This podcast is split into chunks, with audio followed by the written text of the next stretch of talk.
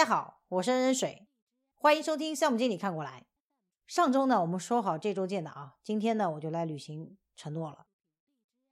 在 iPhone 四颠覆了人们对智能手机认知的那一年呢，恰巧也是出版社如火如荼的从纸质阅读往数字阅读迈进的元年。阿公司呢，就以可旋转的魔方。作为电子书目录的这个独创设计，赢得了他们的一个重要的出版社客户。不过呢，实际的开发过程里面呢，二公司的项目经理又发现，这个魔方目录啊会导致程序闪退，无法解决，因此呢就据实以告，并且呢建议客户换成传统的目录，但是客户方坚决不同意，项目经理呢也只能顺从客户的选择。App 上线的前三天，在 App Store 创下了同类产品下载量第一的好成绩。这还没能让项目经理有时间沾沾自喜呢，客户的电话就跟过来了。很多用户反馈，目录页面没法使用，只要旋转魔方就会闪退，怎么回事？项目经理很无奈的说：“这个问题我之前就跟你们打过招呼了。”是你坚决要保留魔方目录的，你怎么可以这么讲话？我要找你们领导！客户说完就把电话给挂了。项目经理冷笑了一声：“傻叉，让你转。”转眼就接到了老板的电话。客户怎么会这么生气？赶紧先换成传统目录，保证正常使用，要快。项目经理得意洋洋的挂了电话，心想：“找老板还不是一样吗？傻叉！”这是一个难得的客户屈服于项目经理的案例，是项目经理难得的胜利。注意，这个胜利是有引号的。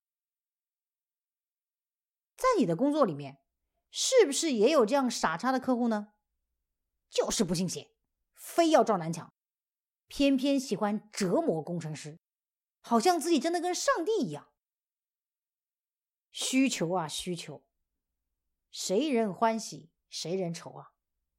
今天呢，我们就来详细说说软件开发的需求管理。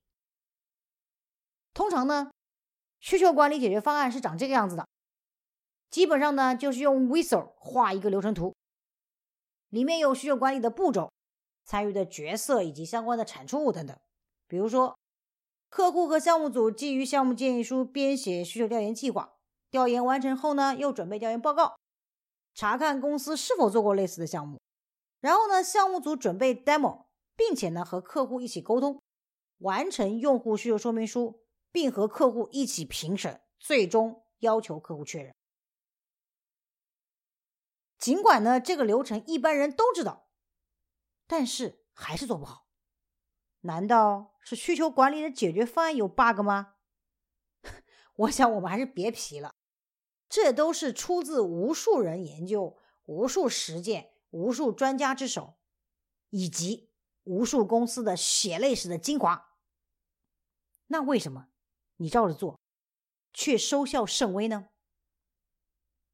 想想上面的案例吧，难道客户不是傻叉吗？不知道要什么，不傻叉吗？只能说感觉，不会说功能，不傻叉吗？要这个要那个，让程序员很负担，不傻叉吗？不听劝，非要这那那这的，不傻叉吗？等等等等。所以，因为客户搞不清需求，弄乱了需求，夸大了需求，忽略了需求，需求的源头出了问题，而程序员只能被动接受，主动背锅。凭什么？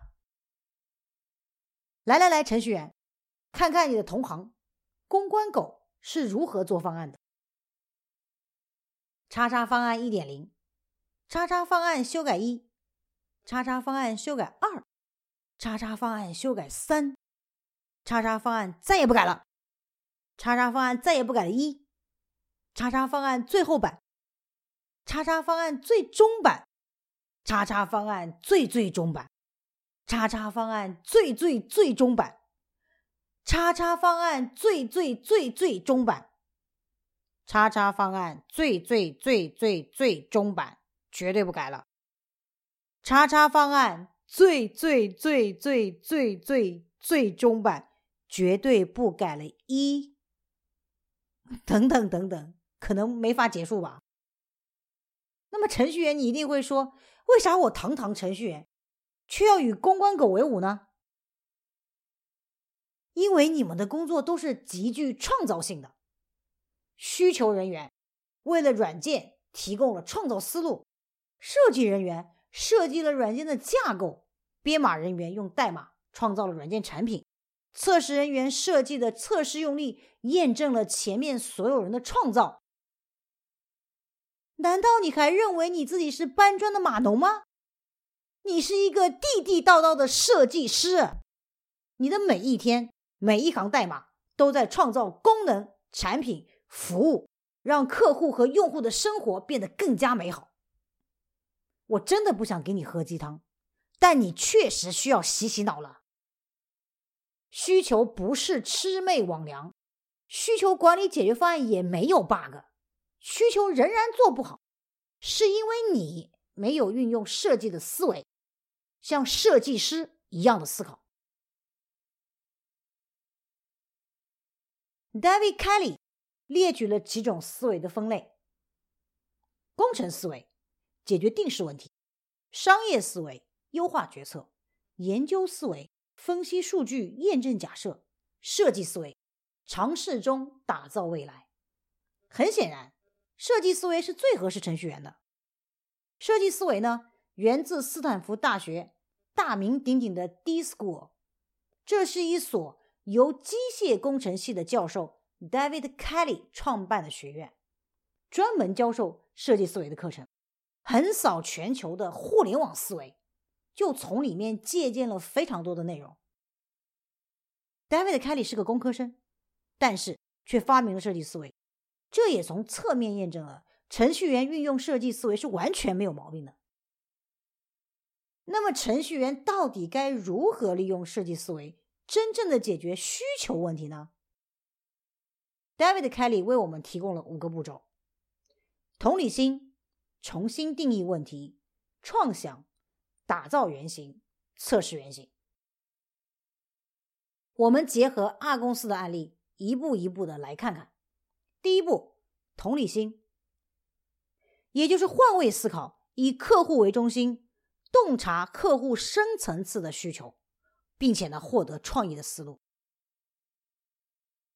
有一点我真的要重点说明：客户真的是上帝，不管无论他作为需求的源头是多么的不靠谱，但是需求就在那里，你见与不见，他不来不去，不增不减，不舍不弃，挖得到你就牛了，挖不到你就完了。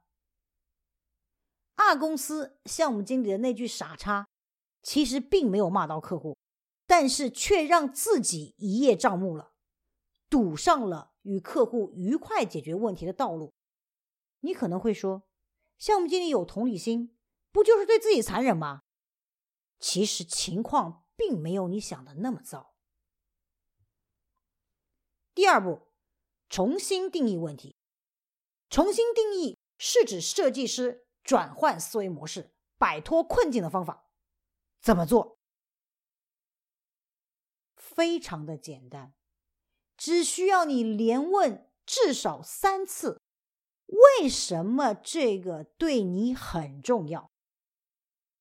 程序员可以根据情境做适当的变形。还是举 R 公司的例子，我们把时间推到项目经理第一次与客户沟通魔方目录的隐患。项目经理说：“魔方目录会导致程序崩溃，换成传统目录，程序会很稳定。”客户说：“不行，一定要魔方目录。”项目经理可以问：“能请您谈一谈，坚持选用魔方目录是出于哪一个方面的考虑吗？”客户说：“效果炫酷啊，所以当时你们赢得了这个订单，就是因为这个目录啊。”项目经理继续问：“那么您为什么这么看重效果炫酷呢？”客户说：“有创意啊，在我们这一行我就没见过谁这么做的。”项目经理继续问：“为什么行业的独创您觉得至关重要呢？”客户说：“电子书区别于纸书就在于丰富的展现形式嘛，况且耳目一新的设计会吸引更多的读者，让我们有机会抢占电子书市场，保持领先优势。你看看。”经过对问题的重新定义，不断的询问，客户并不是就要那个魔方目录吗？他要的仅仅是一个展现形式新颖的目录而已。我们赶紧进入第三步，创想。与居里夫人齐名的科学家 Lunius Pauling 他就说过：“The best way to have a good idea。” is to have lots of idea。你需要有非常多非常多的 idea。既然客户需要的 R 公司的魔方目录有问题，那么也许可以试试寻宝目录啊、菜田目录啊、机器人目录啊、AI 联想目录啊。你看看，我随便讲讲就有很多主意了。如果换成 R 公司机智的程序员设计师们，天哪！会不会连一 T 硬盘都装不下啊？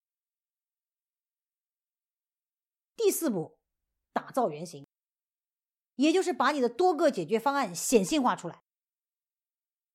第五步，测试原型，让你的使用者使用这个原型。其实第四步和第五步就是大家都知道的 demo 阶段。不废话，我非常想推荐大家看一个简单的、有效的 demo 的方法。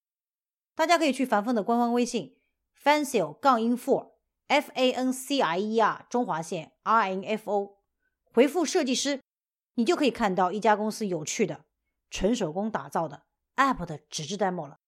这里呢要多说两句，很多人呢，很多程序员呢会觉得做 demo 是一个非常浪费时间的事情，因为我要花很多的时间去做一个原型的 demo，去给这个客户去演示。事实上并非如此。当你看完了那个我推荐给大家看的那个视频之后，大家就可以知道，人家只是用纸做了一个 iPad 的形状出来，然后呢，把所有在 iPad 上能实现的所有的页面，全部用手画的方式给实现出来了，非常的简单，但是我看下来却是非常的有效，所以大家一定要去想明白。你去做这个 demo 的目的是什么？是只需要清楚的展现你想实现的那个东西就足够了，不要去强求说我一定要用一些高深的软件去实现，完全没有必要。如果 R 公司的项目经理这样去跟客户评审和确定创想出来的很多的 demo，一定是非常有趣并且高效的。不仅如此，项目经理也不会觉得客户是傻叉了，他会更加有同理心，更能清晰的定义问题，找到更多更好的解决方案，并且呢去实现它们，从此就摆脱了需求的困扰，走上工作的巅峰。行动正确但受限的时候，就是恰恰需要转变思维的契机，因此。当被需求问题卡的动弹不得的时候，亲爱的程序员们要记得，自己是个高大上的设计师哦。我是任水，感谢收听项目经理看过来。